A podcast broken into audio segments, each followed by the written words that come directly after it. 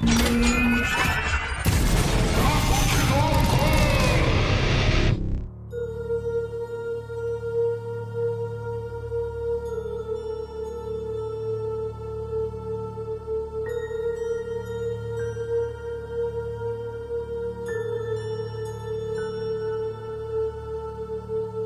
vagabundo, tá começando mais um Papo de Louco. Aqui é o Luciano Munhoz e no Documento LOL dessa noite tá pra lá de interessante. Vamos falar sobre criaturas místicas, onde moram, o que fazem e o que comem.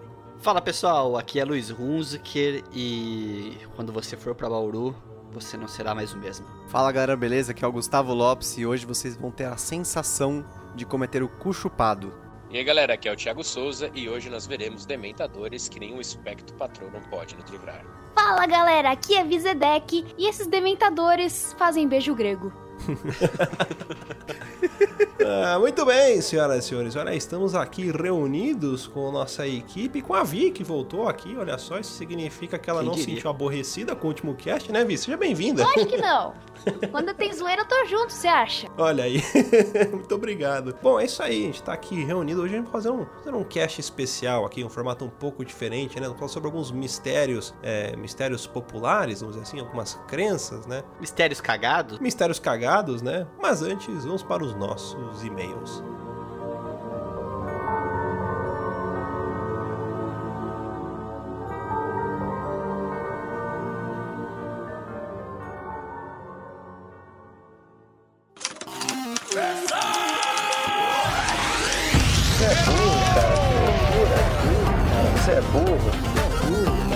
É absurda.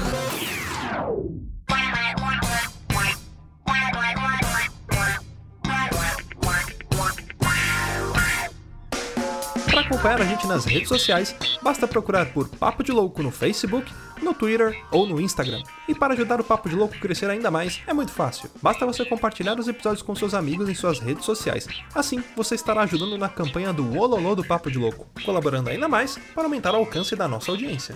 E eu não posso deixar de falar das avaliações lá na iTunes Store. Deixa lá suas 5 estrelinhas e um comentário bem bacana. Lembrando que as avaliações serão lidas neste quadro. E para o ouvinte que deseja nos ajudar financeiramente, você pode colaborar através do PicPay, do Padrim e de doações lá no PayPal. Qualquer contribuição é muito bem-vinda, e dependendo da sua contribuição, você pode ganhar recompensas e brindes exclusivos do Papo de Louco. Para você que está chegando agora, lembre-se de assinar o nosso podcast. Ele é gratuito, está disponível lá na iTunes, Spotify e principais aplicativos desta mídia para smartphone. Além do podcast, para você que quiser conhecer o nosso conteúdo na íntegra e a nossa loja, entra lá no nosso site. Tá esperando o quê, rapaz? Acessa lá, é papodelouco.com.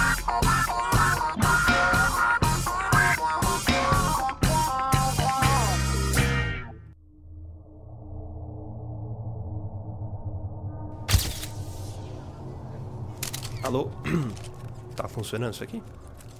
Ah, obrigado. Ah, bom, obrigado a todos por estarem aqui. Pra mim é um pouco complicado falar sobre isso com vocês. Ah, eu ainda tô um pouco zonzo, né, sobre tudo que aconteceu. Minha cabeça tá doendo, eu ainda tô com gosto amargo na boca, parece que não sai nunca. Garganta raspando. Mas eu sinto que eu preciso falar isso pra vocês. Eu acho que a, im- a imprensa precisa saber sobre o que tá acontecendo e sobre essa jornada que a humanidade está ingressando agora. Eu acho que é uma etapa na evolução que vamos alcançar e eu acho que precisa ser feito de forma aberta. Bom, o que aconteceu foi o seguinte: eu estava lá na, na comunidade holística ah, fazendo os preparativos para uma cerimônia comemorativa, né? E, bom, enfim, estávamos todos lá organizando a nossa festa, recebendo os turistas, todos com o pensamento voltado a Ashtashiran, nosso guia. E aí eu havia combinado com o Milton, né? De por volta de 5 horas da tarde a gente passar lá no centro, no armazém do seu Manuel, para buscar algumas coisas, né? Ah, pro pessoal. Que coisas? Bom, eram suplementos, alimentos, ah, água, ah, itens de higiene pessoal, porque em dias de, de, de festas, em dias que nós recebemos algumas pessoas, costuma vir gente do Brasil inteiro e até de outros países, né? E como as pessoas vêm de longe, nós acolhemos para que elas possam pousar ali, né? Acampar ou ficar até em nossos chalés. Enfim, eu e o Milton fomos lá pro centro e depois que nós fizemos as compras, já estava próximo de 7 horas da noite. Colocamos toda a mercadoria na, na picape e começamos a voltar. E a estrada de lá demora uma média de uns 40 minutos por aí. Só que ela é toda esburacada. E o Milton ele tem um problema de. Problema, vamos dizer assim, urinário, né? Uh, ele não consegue segurar por muito tempo. E aí aqueles solavancos da pista fez ele, ele parar no meio do caminho. Bom, como eu trabalho com ele há mais de 20 anos, já estou acostumado. Então a gente parou o carro, ele desceu e eu fiquei aguardando, né? Mas eu percebi que ele estava demorando um pouco além do normal. Até pensei que podia ser um outro chamado da natureza, né? e aí eu resolvi ligar o rádio. Uh, e lá em Corguinho a gente só tem uma rádio que pega, né? Uma rádio local. Mas esse dia o sinal não sei se estava ruim, mas a rádio não estava pegando. Resolvi mudar de estação e de repente eu peguei uma interferência, um, um barulho estranho, um barulho, um barulho que parecia de catraca, sabe? E, e junto com aquele barulho, umas vozes de fundo. E essas vozes me preocuparam muito. Porque, enfim, como eu já tive contato com outros seres, ah, eu já logo associei que poderia ser um Grey. O idioma era muito familiar. E eu pensei, Milton deve estar em perigo. No que eu pensei nisso, eu abri a porta do carro e coloquei o pé para fora. Quando eu coloquei o pé para fora, eu senti um zumbido no meu ouvido, a minha cabeça começou a doer e aí tudo escureceu e eu apaguei. Não sei quanto tempo depois, passaram horas, minutos, segundos ou dias, eu acordei e eu tava numa espécie de maca com alguns tubos na minha boca e eu acordei muito assustado. Então eu, minha reação foi tirar os tubos. Eu arranquei aquilo e eu vomitei um líquido rosa que parecia vir mais do meu pulmão do que do meu estômago. E naquele momento eu conseguia voltar a respirar normalmente, só que conforme eu puxava o ar ardia demais. Aí eu fiquei sentado na cama ali, mas não digo que é uma cama porque parecia ser de metal aquilo, de pedra, não sei que material que era aquele, mas era uma, uma pedra meio prateada. Eu vi uma silhueta ao longe vindo, uma criatura baixinha, uma pele meio verde, rajada, umas marcas no corpo e algumas marcas pretas, principalmente na altura dos olhos. Parecia como se ele estivesse usando uma máscara mas não era, era a própria pele dele. Ah, e ele chegou próximo a mim e começou a conversar comigo de forma amigável, por telepatia. Ele disse que aprendeu nosso idioma em apenas um único dia, é, captando os dados daquilo que a gente batizou de internet. Que ele disse que é uma tecnologia muito comum no planeta dele e que foram eles que trouxeram aqui para a Terra, né? Que passaram para a gente na época da Segunda Guerra Mundial ele disse que tinha muita coisa para revelar aqui pra gente e que estaria disposto a conversar com os nossos líderes e talvez até com a própria nação inteira de uma única vez, através de sua telepatia.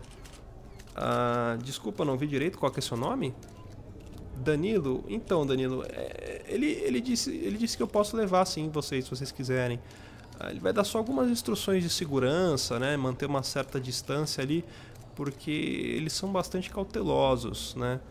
Mas ele passou algumas mensagens bem importantes pra gente aqui. Ah, o que foi que ele me disse? Apenas busque conhecimento.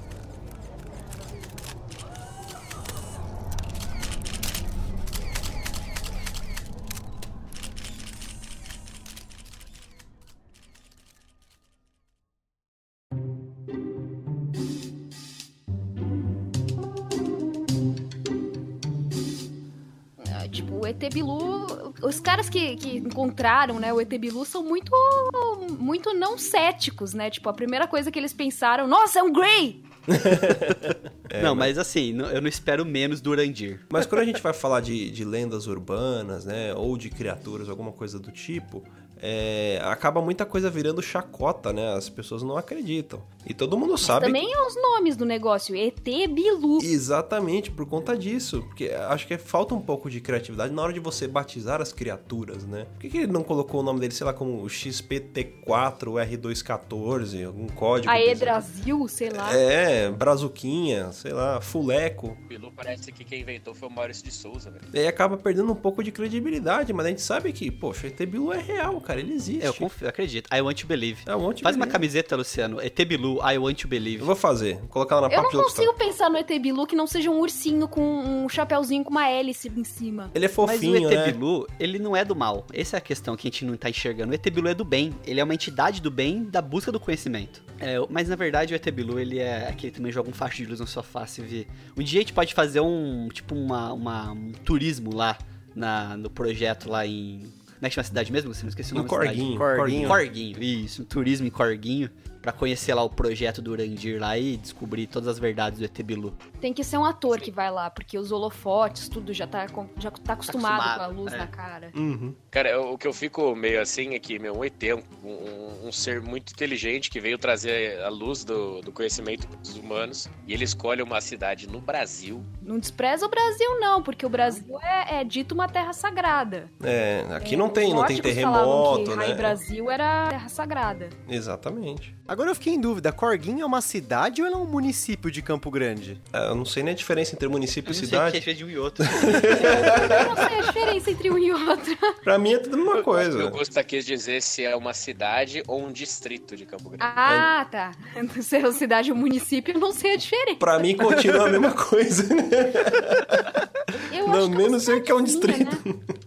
Não, eu acho legal que é importante a gente lembrar que o Urandir, acho que teve um, um- um ouvinte aí do Papo de Louco que comentou, acho que foi o Rafael Fujihara, que comentou sobre a, a, a teoria da Terra convexa. E se eu não me engano, foi o próprio Urandir que trouxe essa teoria com a, a- a- a- o centro de pesquisa deles lá em Campo Grande, né? Em Corguinho, sei lá, município, enfim. Que é a Dáquila Pesquisas. Olha que nome bonito, Dáquila É Pesquisas. um nome bom. Ah, Tá é um nome legal, é um nome É um nome bom. ah, Podia ser o ET Dáquila, né? Ó que foda. muito mais legal, ET Dáquila. É. Lost, né? Pula- É, a organização Dharma, né?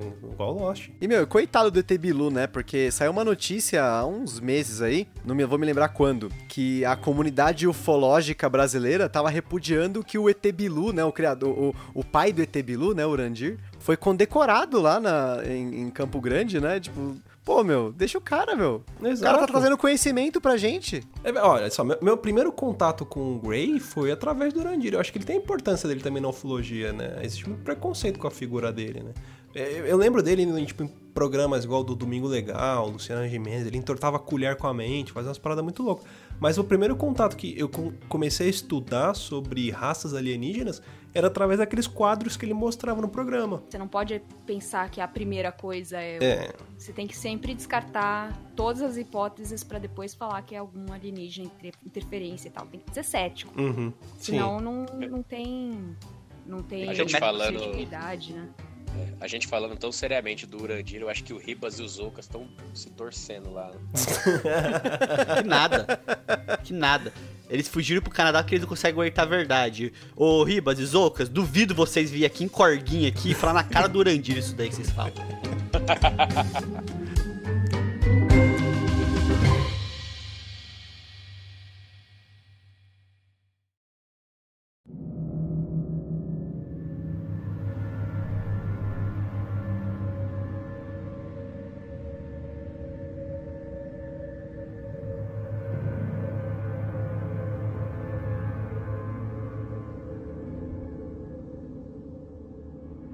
Casemiro Pinto Neto era um visionário.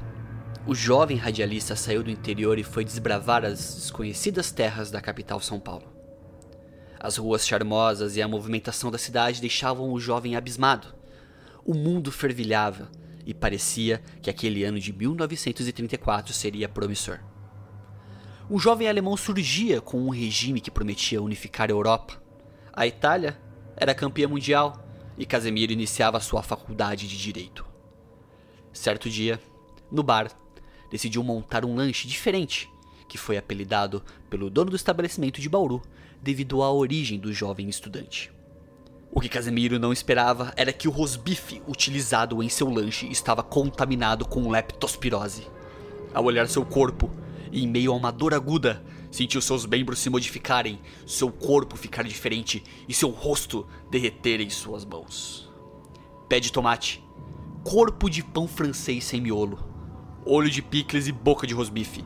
Casemiro se tornara um monstro. Monstro esse que assombrava as pessoas que insistiam em comer o bauru sem seus ingredientes tradicionais. Diz a lenda que Bauruzinho, como ficou conhecida a criatura, voltou para sua terra natal e fica à espreita no terminal rodoviário da cidade, à espera de turistas que peçam o bauru errado, para poder pegar suas vítimas, matá-las e transformá-las em carne de rosbife.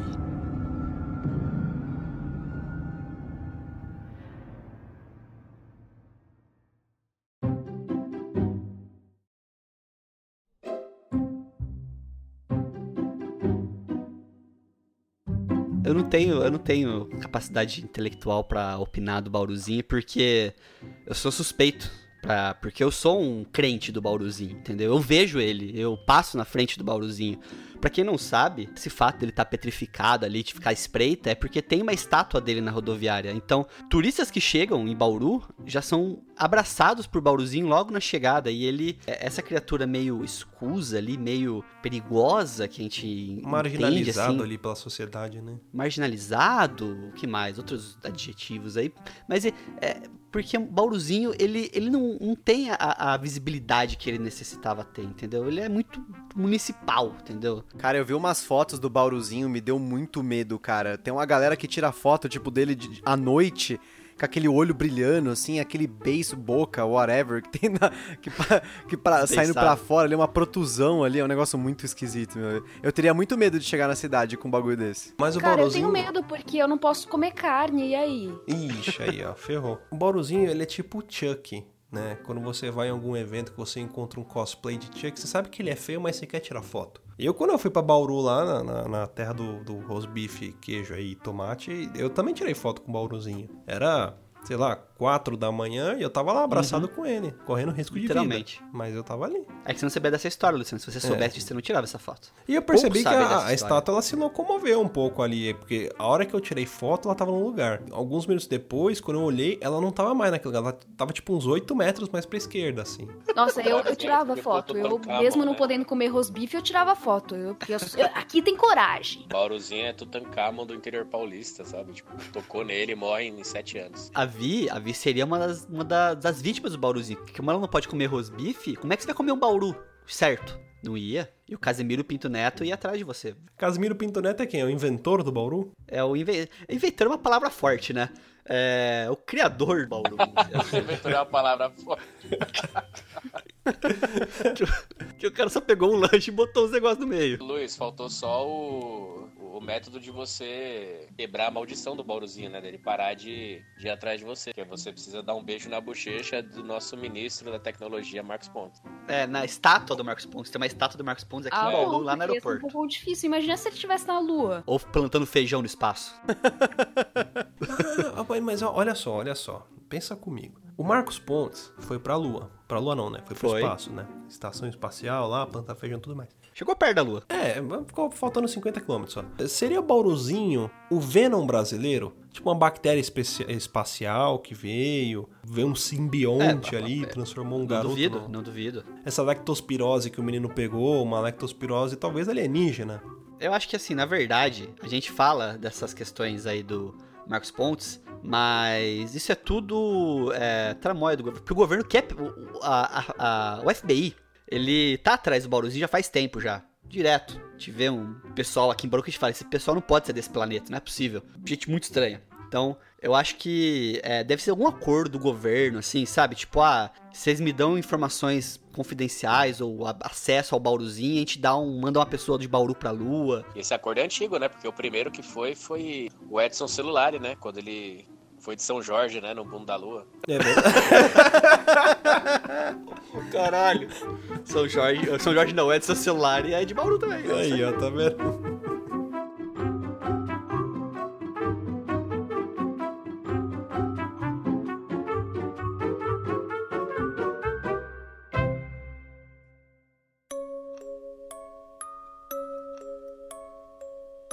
O ano é 1975. O local é a cidade de São Bernardo do Campo, São Paulo, reduto do grande Kraken que na época era apenas um pequeno molusco e de enormes fábricas que fervilhavam com o bater do metal e aço. Há dias em que a neblina pode ser cortada com a faca e a umidade provinda da represa transforma um clima morno e acolhedor em uma tarde fria e úmida. Em um hospital cujo nome foi removido deste relato para a proteção dos funcionários e familiares, uma mulher agonizava no leito. Os médicos e enfermeiras observavam uma protuberância emergindo na ventre da grávida, como se duas pontas estivessem preparadas para rasgá-la de dentro para fora.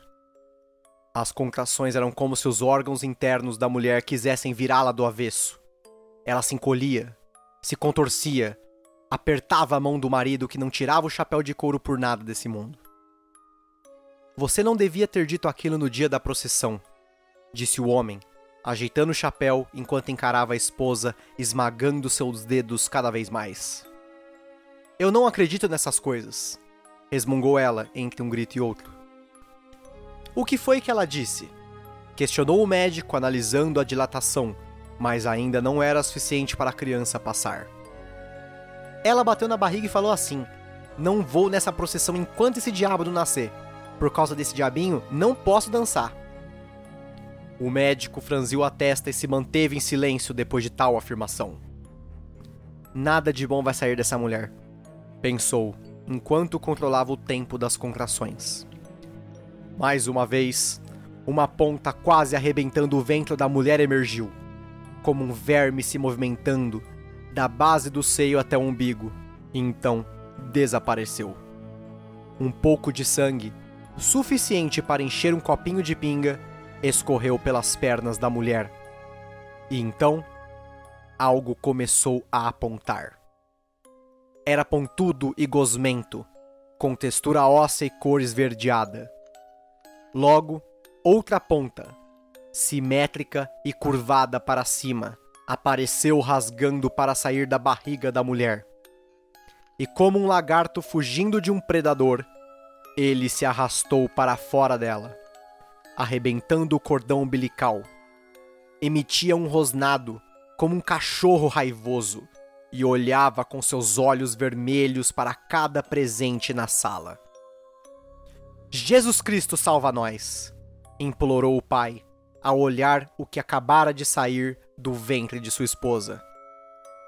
Eu sabia que ia sair coisa ruim dela, respondeu o médico, andando de costas em direção à porta. Isso aí, isso aí é descarga magnética negativa. Quem fala um sacrilégio desses no dia da procissão? Isso aí é o diabo.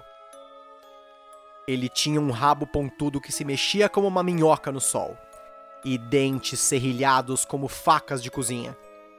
Ele sorriu ao ver a mãe desmaiada na cama. Eu vou matar! Eu vou matar todo mundo! Dizia em voz gutural, como um cantor de black metal sueco. Se não me dá leite, eu vou matar! Ninguém ousava se aproximar daquela criatura, com pele cor verde peluda. Ele, percebendo a inércia dos presentes, saltou em um leito vazio e rasgou travesseiros com os chifres, batendo a cabeça neles como um carneiro. A espuma nevava pela sala, pulava de leito em leito, rosnando, rasgando lençóis e colchões. Espalhou todos os travesseiros e então quebrou alguns frascos de remédio em um armário próximo à janela. Ele então após limpar as unhas com a ponta do rabo, sujas com algum xarope antibiótico cor-de-rosa. Quebrou o vidro da janela e pulou do terceiro andar. Com uma velocidade sobre-humana, ele desapareceu, andando pelos telhados das casas próximas ao hospital. Na capa do jornal Notícias Populares de 11 de maio de 1975, letras garrafais anunciavam Nasceu o Diabo em São Paulo. A matéria relatou a correria e o pânico da equipe médica, descrevendo de forma vaga o parto como incrivelmente fantástico e cheio de mistério. O jornal esgotou em algumas horas E apesar da relutância do editor-chefe de perseguir a história, foram feitas 27 reportagens sobre o caso, até a data de 8 de junho daquele ano. Feiticeiros, fanáticos religiosos e até mesmo o notório Zé do Caixão perseguiu a criatura infante. O recém-nascido perseguiu pessoas na região da represa de São Bernardo, ao ponto de deixar uma mulher nua e com o espírito destroçado caída na beira da água. Ele invadiu um ritual umbandista e chegou ao ponto de solicitar a um taxista que o levasse para o inferno. Mas o taxista, infelizmente, não pôde atender ao pedido, pois achou que não teria gasolina o suficiente. Por fim, em sua última aparição, o bebê diabo fugiu para o Nordeste, após a população tê-lo sequestrado e tentado queimá-lo vivo, no intuito de findar a sua existência. Gustavo Lopes para o Papo de Louco agora.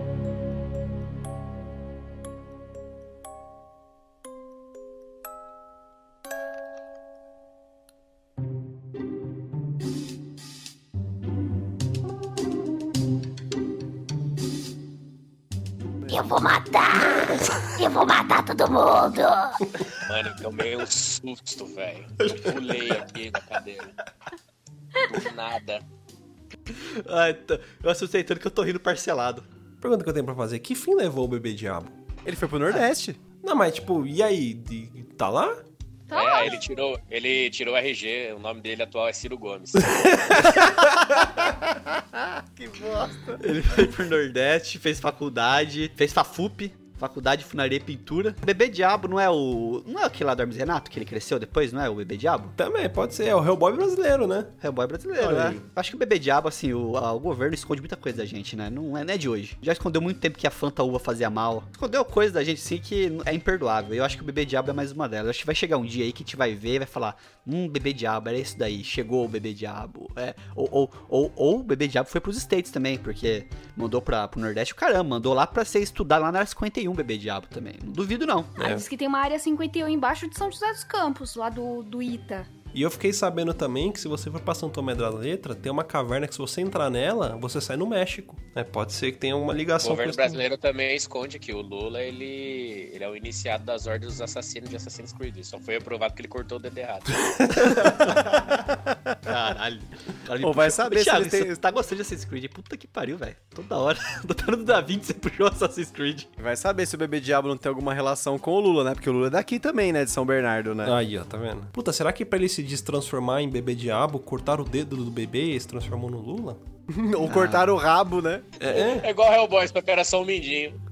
Não, eu acho que não. Eu acho que o bebê diabo é tipo Shazam, sabe? Ele fa- é que nem o Shazam, ele fala, pode te matar, pum, daí ele vira o bebê diabo, sabe? Não, e, e assim, eu, eu, eu recomendo você aí que tá ouvindo o cast a procurar depois as notícias do bebê diabo que saiu no jornal. Porque as fotos das manchetes são muito boas. Esse jornal, Notícias Populares, era um jornal que realmente tinha aqui em São Bernardo e hoje em dia a gente acompanha essas notícias populares pelo Facebook, né? Porque pra quem precisa jornal? A gente tem o, a gente tem o Facebook, né? O bebê diabo, ele, ele, tá, ele tem um sorrisinho com uns chifrinhos assim, cara, é muito bonitinho. Não, não parece que é um, um- um diabo mesmo, parece um negocinho, coisinho fofinho assim, é sabe? um Pokémon, né? Tem foto dele nos telhados das casas, cara. A mulher que tem a foto da mulher que, que ficou louca, que viu ele. Meu, é muito bom. São 27, realmente, 27 matérias sobre o bebê diabo aqui de São Bernardo, que foi o que colocou a gente no mapa, né, na, na época, né? E esse, esse jornal, ele era tão maravilhoso que, tipo, ele colocava assim, nasce bebê diabo em São Bernardo. Aí tá embaixo assim, Corinthians perde 3x1 pro Botafogo.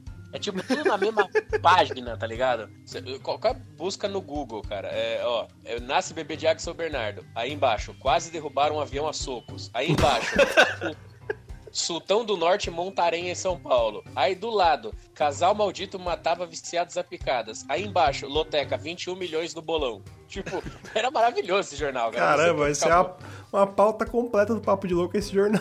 aí. É uma página do jornal. Ó, pra você ter uma noção, ó, ó, tem umas manchetes que são muito boas. Bebê Diabo inferniza padre em São Bernardo. Povo vai ver o Bebê Diabo. Viu o Bebê Diabo e ficou louca. Santo previu o Bebê Diabo. Diabo explode o mundo em 1981, porque a, a previsão é que em seis anos ele iria crescer e explodir o mundo. Mas, né? Ó, seis crianças católicas são enterradas vivas. Cara, é, mais sete vira o Bebê Diabo. Tem uma foto de uma mina segurando cartaz escrito pau no cu do Collor, velho. Velho. E se eu não me engano, o Bebê Diabo é. O pai do Bebê Diabo é do interior aqui de São Paulo também. Eu só tô tentando lembrar. Acho que é Marília. O- ele é um Uh! fazendeiro de Marília. É perto de Bauru, hein? Será que não é o Bauruzinho? Ih, Casemiro Pinto Neto não é o pai do bebê diabo? Então, inclusive tem uma, uma das manchetes é Padre de Marília, dois pontos. Eu acredito no Bebê Diabo do ABC. Agora é o que faltava pra eu acreditar, pronto. Agora que um padre de Marília acredita, não tem mais por que não acreditar. E é legal que, tipo, diferente de muitos lugares, né, que você tem essas paradas e a galera, tipo, fica com medo e tal. Não, aqui em São Bernardo a galera queria matar o bebê diabo. Foram várias tentativas. Teve primeiro que teve procissão. Teve uma procissão para tentar expulsar ele. Aí ele não saiu. Ele falou: não, eu vou ficar, é minha cidade. Ele falou, ele falou, vou ficar. É, porque ele já falou, ele saiu do ventre falando, né? É, a Vi mesmo falou, já, já fez a já tem, dramatização. já tem né? casa alugada aqui, já tem fim na creche, não vou ficar. CPF. Já tomei um terreno. E aí eles tentaram matar o bebê. Por isso que ele, ele ficou meio revoltado e fugiu por Nordeste. Ah, até eu ia ficar revoltado se tentassem me matar a cidade inteira. Ele não queria mudar porque ele não queria mudar o cartório eleitoral dele. Pior que ele era um cidadão honorário, cara. Tipo, não podia ter tirado ele embora aqui. Ah, não mesmo. Deu Sacanagem. dó, deu dó do bebê diabo. É. Eu tenho dó do bebê diabo. Coitado, ele era só mais uma vítima da sociedade que Só. só quer ter uma, uma única religião. Poxa, a gente tem, pode acreditar em qualquer coisa. Olha que legal. O seguinte, acho que essa parte podia encerrar com uma notícia que eu li aqui que é sensacional. É, bebê diabo bate carteira de operário em Cubatão. Olha que beleza. Sim, tem uma história que ele foi pra Cubatão, cara. É, é só lendo mesmo as reportagens, é uma melhor que a outra. Vamos fazer episódio só do bebê diabo, gente. Vamos, tem vamos. matéria pra fazer parte 2, 3 e 4 aqui. E tem eu pra fazer a voz do bebê diabo. Pronto. é, aí. Vai ser o bebê diabo. Vamos fazer um audiodrama do bebê diabo. A liga do Papo de Louco contra o Bebê Diabo. Puta que pariu, sensacional. A gente podia fazer, podia fazer.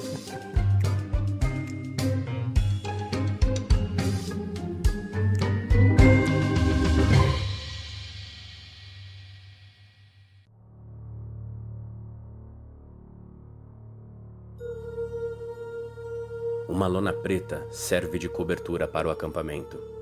Equipamentos de som e filmagem ficam ao lado de materiais de rituais e magias. Um homem robusto, usando uma túnica verde e um gorro dourado, separa seus equipamentos.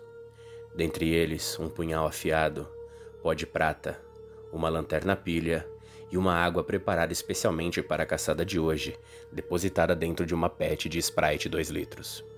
Esse homem é o famoso Mestre Pai Nenê, o caçador de entidades. O acampamento está no meio da mata, numa região onde há muitos casos de animais encontrados mortos e sons estranhos. A noite vai caindo enquanto o Pai Nenê faz rituais de proteção em volta do acampamento e se prepara para enfrentar um adversário já conhecido: o lobisomem berrador. A criatura já fugiu de Pai Nenê antes, mas hoje Pai Nenê vai pôr um fim em suas tiranias. Saímos para um reconhecimento da área e não demorou muito para encontrarmos uma carcaça de gado e restos de galinhas.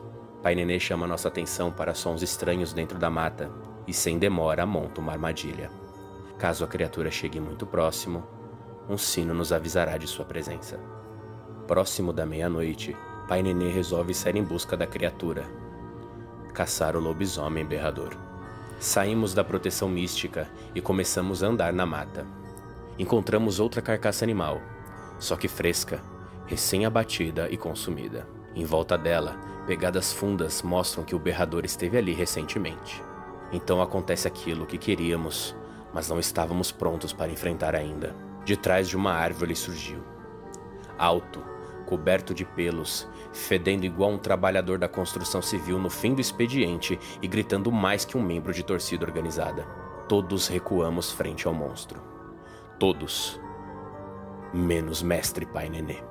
Munido de coragem sobrenatural, ele joga pó de prata e água ungida na criatura. O contato das substâncias mágicas com os pelos e a pele da besta cria uma reação de queimadura. O cheiro de carne e pelos queimados enche o ar e ela recua. Aproveitando a hesitação do berrador e temendo por nossa segurança, Pai Nenê ordena que voltemos ao acampamento correndo. E como todo grande herói, Pai Nenê se sacrifica pelo grupo, pois durante a fuga, suas vestes longas e obesidade grau 2 o fazem tropeçar e escorregar de ancas em um pequeno barranco. A queda lhe proporciona uma torção no joelho, rompendo-lhe o ligamento cruzado anterior. O grito de dor de Pai Nenê assusta o lobisomem berrador, fazendo-o fugir. Agora, sãos e salvos, Pai Nenê desaba em agonia devido à dor e ao esforço. Se eu pudesse dizer que nessa terra existem heróis de verdade, com certeza o primeiro da lista seria Mestre Pai Nenê.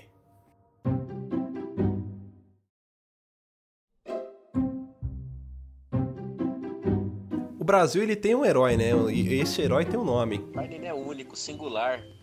Pro paroxítono. Ele, Ele é, é- tudo. Ele eu é não conheci o Pai. Nenê, mas olha, Acredita agora. que homem. A gente valoriza muito o americano, né? É, O brasileiro faz muito isso. Então a gente valoriza muito lá a Invocação do Mal, a, a- Ed, a Lorraine lá, né? Os Warren lá. Mas a gente tem o Pai Nenê aqui do nosso lado, cara. A gente tem o Pai Nenê ali, ó, dando tapa na cara do diabo, que talvez seja o bebê diabo crescido. Pai Nenê expulsando o lobisomem berrador e, e se machucando, torcendo o tornozelo. O bebê diabo nasceu quando? Foi em 75, se eu não me engano. Ele é mais velho que eu. É, ele dá pra, dá pra, Pra dar ganhar umas do- porrada. do pai diabo já.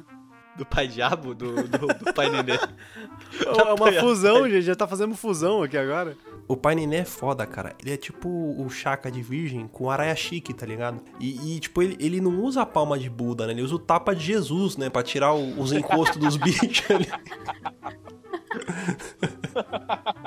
Pai Nenê, o Thiago mostrou. Quando o Thiago mostrou o Pai Nenê, ele mandou uma mensagem exatamente assim: Eu tenho ela salva como meus favoritos. Olhem esse vídeo que sensacional no minuto X. É o Pai Nenê fugindo do lobisomem berrador e torcendo o tornozelo. Como é que você não assiste um vídeo desse? Mas coitado, ele torceu o tornozelo, poxa. Devido à sua obesidade nível. Como é que é, Thiago? Obesidade grau 1 lá? Mas como diria o, o tio de Peter Parker, né? Grandes responsabilidades vêm com... Né? Grandes poderes vêm com grandes É mais ou responsabilidades. menos isso. É, quase isso. É quase isso, né? É. Quem com ferro fere e cedo madruga. É Por aí. Ele faz uma água ungida. E eu não sei como ele unge, porque ele não é padre, né? Mas ele é o mestre Pai Nenê. Ele é o mestre, Pai Nenê. Ele é o mestre. É. E ele coloca dentro de uma garrafa de Sprite, cara. Ele, ele, ele, ele enfrenta um lobisomem berrador, que deve ser um nível a mais, né? Que a gente conhece o lobisomem uivador. Esse é o berrador. Deve ser um lobisomem muito pistola, entendeu? E aí ele faz. Aí ele faz um furo na tampa da Sprite, sabe? Igual o churrasqueiro de bar. Se ele aperta a água, esguicha assim, ó. E, cara, ele queima o lobisomem. Eu tava pensando aqui, sabe quem eu acho que é esse lobisomem? Esse é o lobisomem berrador. Que é quem? É Serjão Berranteiro. Serjão Berranteiro é lobisomem berrador. Boa. É, é verdade, não minto. Puta que pariu, é isso mesmo. É, tá toda a associação tá aí. E é capaz até da calça ele cagar. é, Comic Con, vocês têm que fazer duas coisas. Pra fazer uns, um evento um pouco mais organizado, muito cheio aí, né? O pessoal tava comentando. E traz o Pai Nenê na Comic Con. Eu quero ver o Pai Nenê na Comic Con. O painel do Pai Nenê. O painel do Pai Nenê. Painel do Pai Nenê. Ficou até com uma sonoridade legal, né? É, Painel do fica. Pai Nenê. Quem quer ver Ryan Reynolds, Gal Gadot? Eu quero ver o Pai Nenê na Comic Con dando autógrafo e lançando o filme dele. Fazendo previsões, né? Olha que beleza. Painel do Invocação do Mal 3. É, Pô. lá da Anabelle. Cara, o Pai Nenê usa umas roupas muito legal, né, cara? É- é- ele tem um, um senso de moda, assim, que se ele queria ser um ninja ou alguma coisa assim, ele tá, ele tá indo no caminho, né? Porque para lutar contra o lobisomem berrador, ele vai com uma roupa que, sei lá, parece aquelas, aqueles papel celofane, tá ligado? Quando você é criança, vai na escola, vai fazer... E ele é genial, né? Porque... Ele encara o bagulho e ele tá com aquela roupa brilhosa e tá com a câmera junto e o bagulho fica brilhando. Então, tipo, ele é um chamariz. Ele tá, tipo, ele realmente tá ali pro lobisomem bater nele. Ele, ele falou: Não, eu vou enfrentar ele. Mestre Pai Nenê é uma junção de tio Phil com Pericles do Exalta Samba. Igualzinho, olha lá. Mas aquilo ali que tá brilhando, Augusta, aquilo é o ki dele, você entendeu? É o Sim. poder de Pai Nenê. Ele tá com o Super Saiyajin, porque ele, ele usa um chapéuzinho já dourado já, né? Mas se Aí, ele ó. for careca, o chapéu é o Super Saiyajin.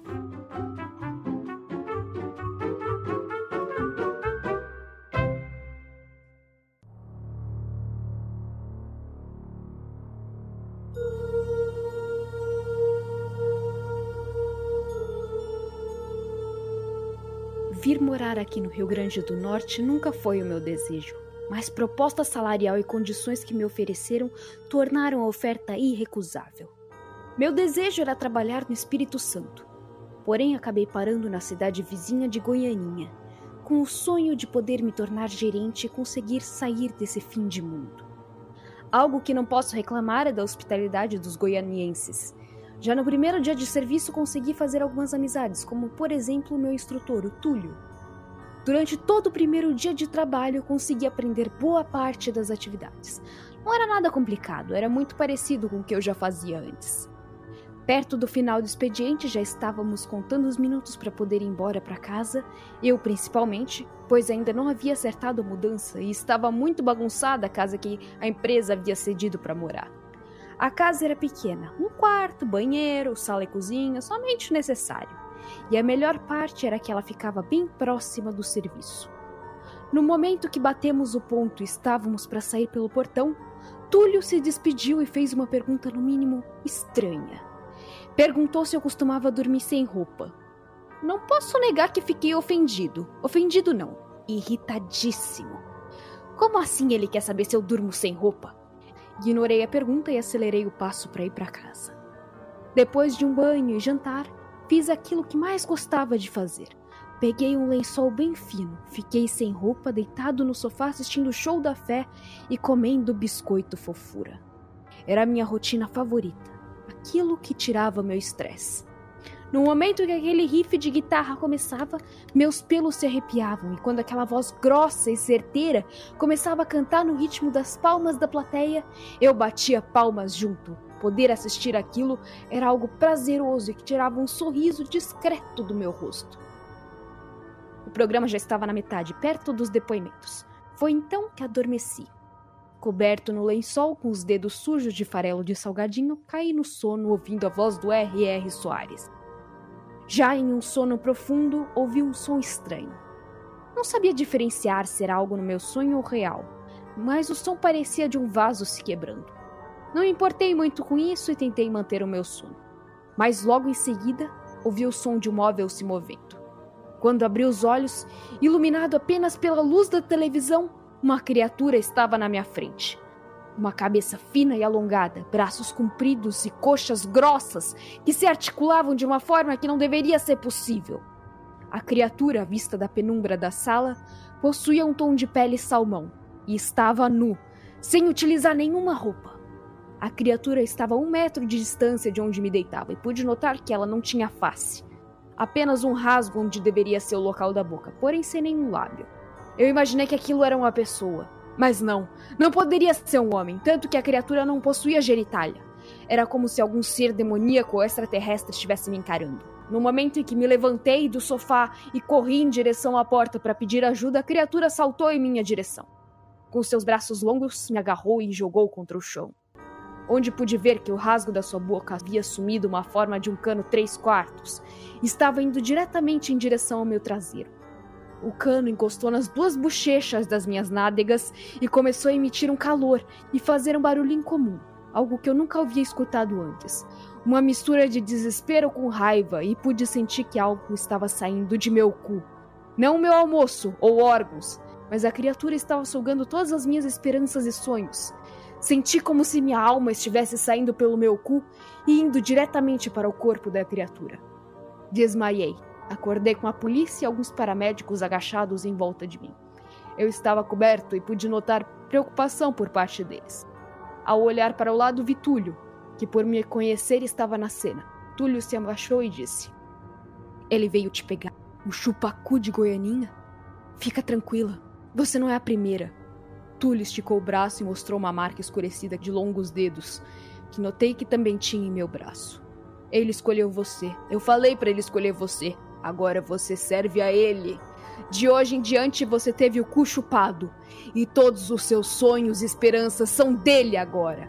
Você vai ficar aqui para sempre. E ele vai voltar de novo para pegar mais. Você vai se acostumar.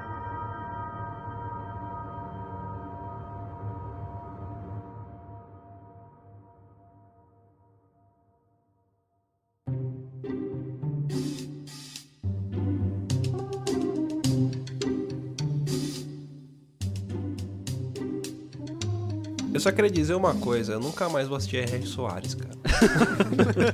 Como se tivesse assistido alguma vez. Eu nunca Eu nunca- assisti, então tá bom. Assim, o chupacu de Goianinha, você pode pesquisar na internet, tem muito pouca informação. Ah, tem o chupacu e assopra dedos. Eu assopro dedos. Eu descobri que eu consigo fazer barulho de peidinho assoprando os dedos. Ô, louco, mostra aí, como é que é? Peraí, deixa eu ver se eu consigo. Que pariu. Olha, eu não tenho mais o que falar. Cada um com suas habilidades, né? Cada um com seus dons. Se um dia precisar de um foley de peido, eu posso soprar meus Se- dedos. Se aqui fosse um anime, a, a Vi seria, tipo, se Boku- fosse Boku no Hero, a Vi seria a primeira aceita na academia lá do, do Boku no Hero, da, da UA. Ia deixar todo mundo desconcertado, assim, e, tipo, ia abrir brecha pra conseguir. Apesar que em Boku no Hero eu sou Tsuyu. É, exatamente, não pode negar esse fato. Agora, uma coisa do Chupacu que a gente não percebe é o seguinte. De novo, né? A gente. O Chupacu, ele tem pouca informação dele, né? Cidade muito pequena também, Goianinha, uma cidade bem pouco conhecida no mapa do Brasil, modesta. Só que ninguém sabe que J.K. Rowling se inspirou no Chupacu de Goianinha pra fazer Dementador. Na verdade, não é o Chupacu que é o Dementador anal. É o Dementador que é o Chupacu boca. Pela boca. É, chupacu de boca. Era pra esse ser o nome até, na verdade. É que Eu eu, acho que isso não seria muito produtivo na hora dos dementadores chuparem a alma do Harry Potter e eles chuparem pelo cu. Olha, eu pagaria pra ter isso no filme. Tipo, eu daria meu Mas acho que salário da vida fez isso só pra não pagar direitos autorais. É, é esse negócio. O, o pessoal não respeita a cultura brasileira. Olha aí, tá sugando as coisas aqui do Brasil. Que todo mundo sabe que Harry Potter foi totalmente copiado do Castelo Ratimbum. Aí, É, ó. foi mesmo. Isso. Tá Com vendo? certeza. Eu ainda acho que o chupacu de Goiania, ele é uma cria do chupacabra. Porque o chupacabra desapareceu, e aí do nada me aparece o chupacu de Goianinha. Ele evoluiu. Pra que pegar cabra se ele pode pegar gente? Ou melhor, Ai, cabra, se ele pode pegar cu? Exatamente. Perfeita colocação. Ou seria chupacabra apenas um pet do chupacu de Goianinha. Será que chupacu de Goiânia é DLC do chupacabra? Pô, universo expandido? A evolução dele, tipo um Pokémon, tal qual um Pokémon? É o mesmo personagem, só com outra skin. Outro skin, pode ser também. É Fortnite? É League of Legends. Skin de prestígio. Eu pagaria também pra ter o chupacu de Goiânia no LoL. Ou eu pagaria pra ter o chupacu deve de Goiânia em ter qualquer já. coisa da cultura pop brasileira. Tipo, sei lá, The Witcher, a série do Henry Cavill. Ele, tipo, ele matar o chupacu de Goiânia na série, sabe? Mas agora eu quero beber diabo também. O bebê diabo eu lembro daqueles bebês tipo do Looney Tunes, sabe? Que tipo, tinha uns bebês que fumava cigarro e. É, não lembro que desenho que era que tinha o bebê que fumava cigarro e. É tipo bebê diabo, entendeu? Eu lembro da vez que quase mataram o Edu Stablish. Por quê? Não lembro disso. Porque, tipo, eu fiz pânico, né? Eu, eu era estagiária do pânico e já, já fui lá no pânico uma vez. E eu tava de Justin Bieber. Tem esse vídeo no YouTube, depois eu mostro pra vocês. E na época tava fazendo sucesso aquele bebê fumante da Indonésia. Ah, a Marília Gabierpes foi é o, é, o, é o da criança. Então, aí a, a Marília Gabriels ia entrevistar e quem tava fazendo o bebê fumante era o Edu Stablish. Aí tinham dois extintores, um de verdade e um prop. Aí eu não sei o que aconteceu, eles confundiram e pegaram um de verdade, o extintor de verdade, que não era prop. Eles quase mataram o Edu Stablish, porque foram apagar o extintor, o, o cigarro no extintor de incêndio. Putz, ele foi parar no hospital. Eu imaginei o Didi entrando. Dando aquele tipo na, na boca assim, né? Passa o. tipo, Aguardem e já confiram. Nate bayo? Ah, eu não consigo, desculpa. Maravilhoso. Ele deitou no braço da mãe e virou pra mãe e perguntou: Mãe, Um pimpão? E a mãe falou. Nate bayo? e morreu no braço da mãe. Eu tô chorando, mas não é. Eu não resisto, estou seguindo a Jesus Cristo. Atrás não volto, não volto não. Atrás o mundo, Jesus à frente. Jesus é o guia. Quer ouvir mais? Acesse papodelouco.com ou assine o nosso podcast.